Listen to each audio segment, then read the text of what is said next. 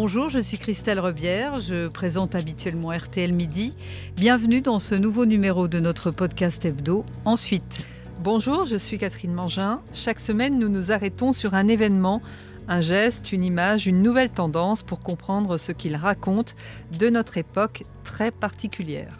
Nous sommes sortis repus des réveillons entre chapon, coquille Saint-Jacques et foie gras nous vous proposons d'imaginer nos repas de 2050. Vous prendrez bien quelques criquets grillés à l'apéro, un steak artificiel, du camembert aux noix de cajou et un dessert en poudre?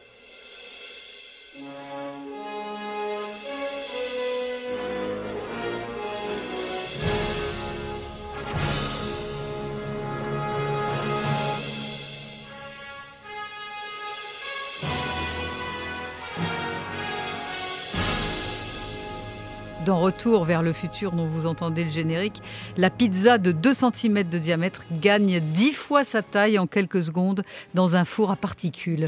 Oui, mais ça, ce n'est pas pour tout de suite. Dans la réalité, nous allons vous parler bioréacteurs, micro-organismes et imprimantes 3D. Sommes-nous des apprentis sorciers ou des génies de la food tech?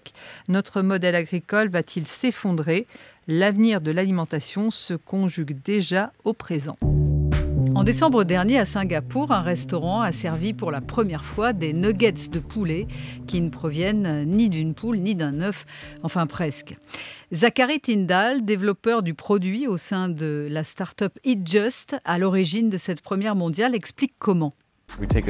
Nous prélevons un échantillon sur un poulet vivant. Sa lignée cellulaire actuelle a été prélevée sur un poulet nommé Yann qui vit en Californie. Il vit encore à ce jour. Nous n'avons pas eu besoin de tuer d'animaux pour produire ce poulet. Nous avons donc simplement prélevé un échantillon très simple d'une de ses plumes. Voilà, c'est de la viande de culture qui n'a jamais vu une basse-cour de sa vie. Elle a été nourrie de nutriments et d'hormones de croissance avant de passer dans un bioréacteur. Bertrand Valiorgue est professeur de stratégie et de gouvernance des entreprises à l'université Clermont-Auvergne. Il vient de publier Refonder l'agriculture à l'heure de l'Anthropocène. Alors, est-ce que cette viande artificielle va vraiment concurrencer l'élevage traditionnel? En 2013, on a eu la preuve de concept qui a, été faite par euh, Marc Post euh, à l'université euh, des, Pays-Bas. Sept ans plus tard, c'est une réalité commerciale. Ça commence à Singapour. C'est pas un hasard si euh, on fait euh, les, ces acteurs font ce démarrage à Singapour. Euh, maintenant, de dire que cela va remplacer du jour au lendemain la viande traditionnelle telle qu'on la connaît, c'est peu probable. Mais c'est une technologie qui s'installe. elle aura fait son chemin d'ici 10 ans, d'ici 15 ans. Effectivement, elle aura pris des parts de marché et elle occupera une part dans nos assiettes. Alors, vous parliez des Pays-Bas. En 2013, donc, euh, à l'époque, les 140 grammes de viande coûtaient 250 000 euros de fabrication. Aujourd'hui, le steak de Singapour est à peu près à 30 euros. Euh, donc, c'est une alternative crédible, selon vous? En termes de coût Aujourd'hui, sur l'épisode de Singapour, on est euh, sur le coût marketing, on est sur euh, des relations publiques, on est sur de, la communication. Il est évident que le, le coût euh, de ce poulet cellulaire et, le, prix de vente, il y a un énorme décalage entre ce que cela coûte aujourd'hui et le prix auquel ces nuggets de poulet ont, été vendus. Mais il faut avoir conscience que les acteurs qui sont derrière et qui font la promotion de cette vente cellulaire, ils sont richement dotés. L'enjeu pour eux n'est pas n'est pas de gagner de l'argent tout de suite. L'enjeu pour eux, c'est de gagner la bataille de l'opinion publique. Et la bataille de l'opinion, elle est quand même d'autant plus facile a priori à gagner que on sera presque 10 milliards d'habitants sur Terre en 2050. On sait que, que l'élevage produit à lui seul 18% des gaz à effet de serre de la planète, donc il y a un avantage écologique qui est assez incontestable.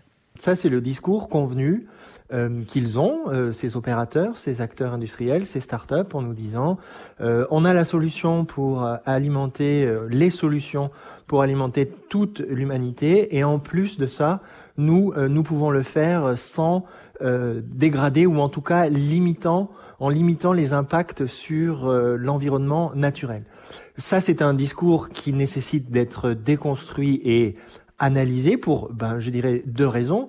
Première raison, il y a aussi un impact environnemental de ces technologies. Elles sont absolument pas neutres. Elles, elles consomment de l'énergie. Elles émettent aussi du CO2. Elles, elles consomment également de l'eau. Donc elles ne sont pas neutres. Et c'est à déconstruire pour une deuxième raison, dans le sens où les pratiques de l'élevage euh, pour produire des protéines animales ne sont pas toutes euh, négatives à l'égard de l'environnement. Elles rendent aussi des services écosystémiques. Donc si vous voulez, il y a une simplification à plusieurs niveaux du discours en disant on a la solution pour bien vous nourrir et sauver la planète. Ça règle aussi d'une certaine manière, enfin, ou ça réglerait d'une certaine manière la question du, bien-être animal, puisque là, bah, évidemment, on ne tue plus une seule vache euh, ou un seul agneau euh, ou un seul poulet euh, dans, ces conditions-là.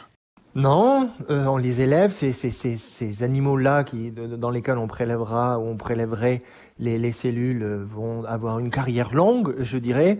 Néanmoins, là aussi, il n'y a aucune fatalité euh, à ce que dans l'élevage il y ait de la maltraitance animale. Là aussi, je trouve qu'il y a quand même un raccourci, euh, et c'est une, une, même une infime minorité d'éleveurs qui maltraitent leurs animaux. Ils en prennent soin. Ensuite, qu'il y ait des problèmes euh, dans les abattoirs et qu'on ait des comportements qui doivent être améliorés, ça c'est ça, c'est indiscutable et il faut que ces opérateurs industriels progressent et qu'on traite sérieusement la, question du, bien-être animal. Hmm.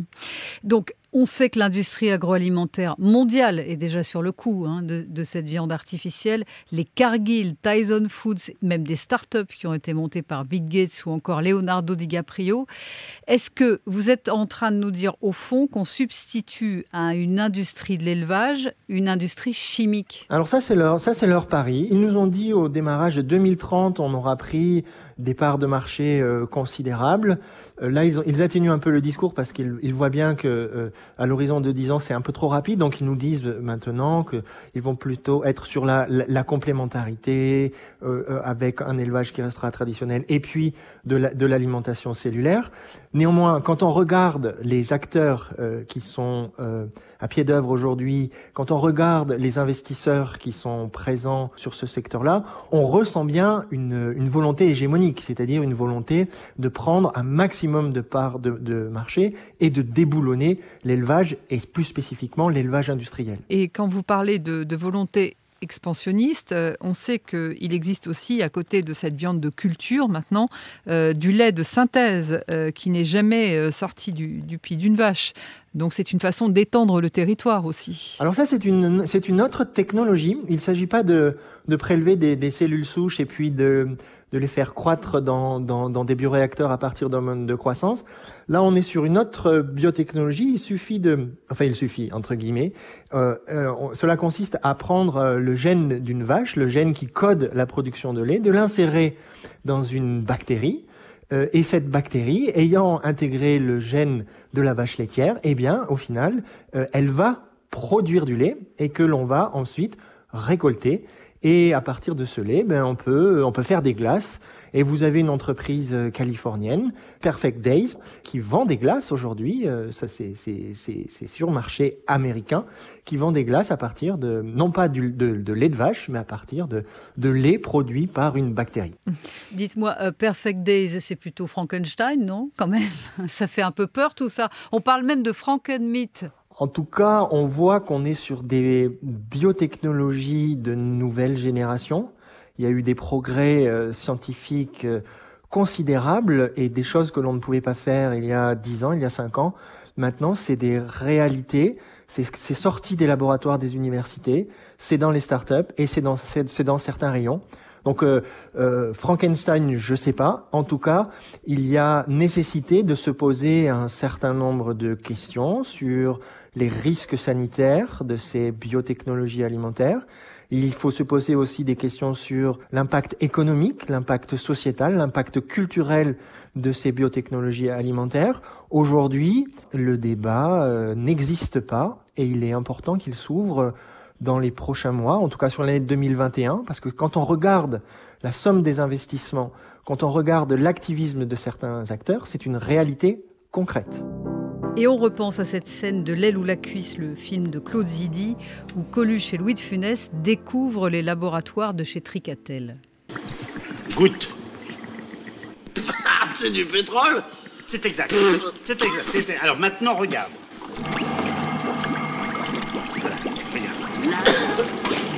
Et voilà, c'est de la viande.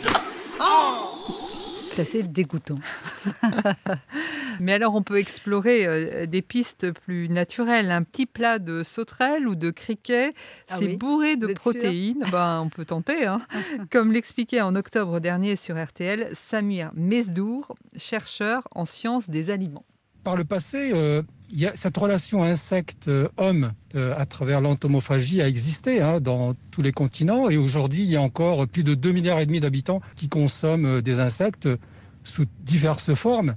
on, renouvelle, si vous voulez, de comment incorporer l'insecte dans nos traditions culinaires qui sont anciennes, mais également à travers euh, des, formulations euh, nouvelles. Ça peut passer par euh, des biscuits, des, barres céréalières, ça peut passer également à travers des sauces. Il y a eu des propositions. Des biscuits, des barres de céréales au criquet. Ah. Hein. Il y a un petit cap psychologique plus que gustatif à passer quand même.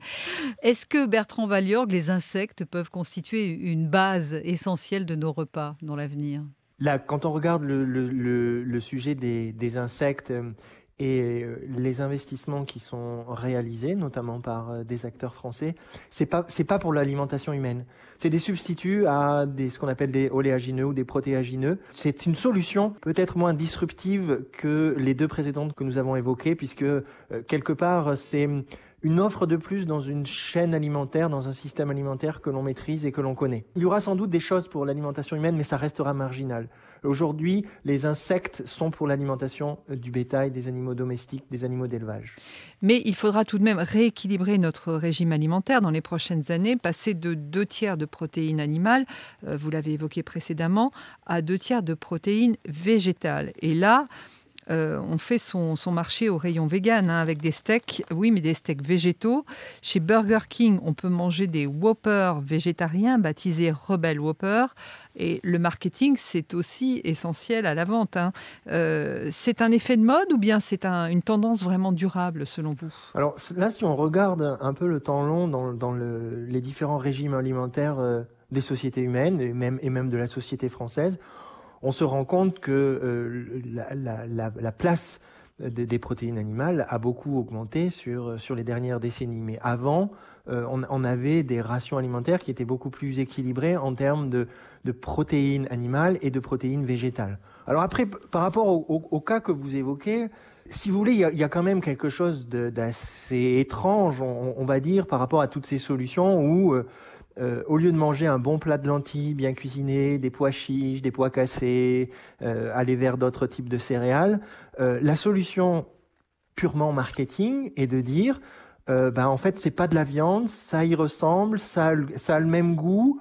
On, fait tout pour que vous ayez l'impression de manger de la viande, mais en fait c'est des protéines végétales. Mais, mais pourquoi ne pas faire simplement des plats cuisinés, élaborés à partir de, ces protéines. Pourquoi est-ce qu'il y a besoin de faire croire aux consommateurs euh, qu'ils mangent de la viande euh, alors que cela n'en est pas?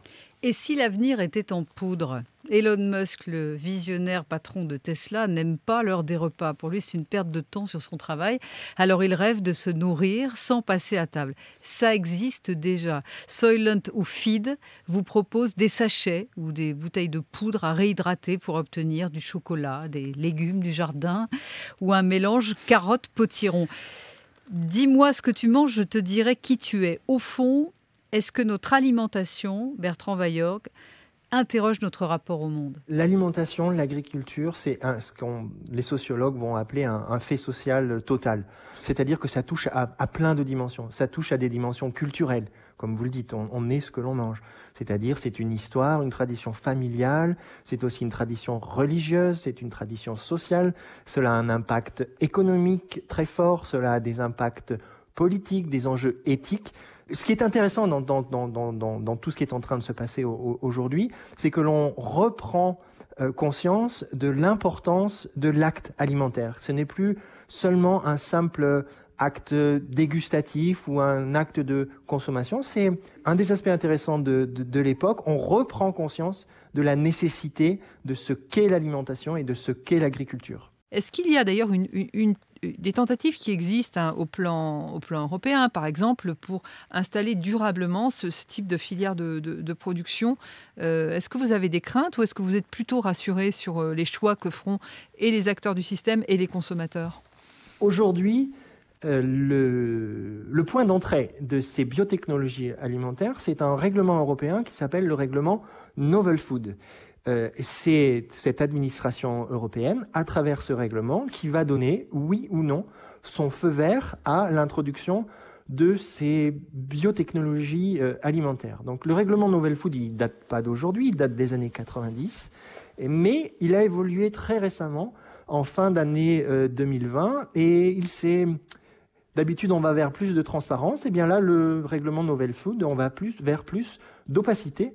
C'est-à-dire que les opérateurs qui vont vouloir euh, introduire ces nouvelles euh, technologies, biotechnologies alimentaires, vont pouvoir activer le secret des affaires et, euh, si vous voulez, passer devant le règlement Novel Food sans se faire connaître. Moi, je pense qu'on a un, un, déficit démocratique sur ce sujet parce que, comme nous le disions tout à l'heure, ces, ces biotechnologies, elles ont des enjeux considérables et il est important que nos sociétés en discutent. L'Europe devrait avoir plus de transparence et engager plus de débats sur euh, ces biotechnologies alimentaires.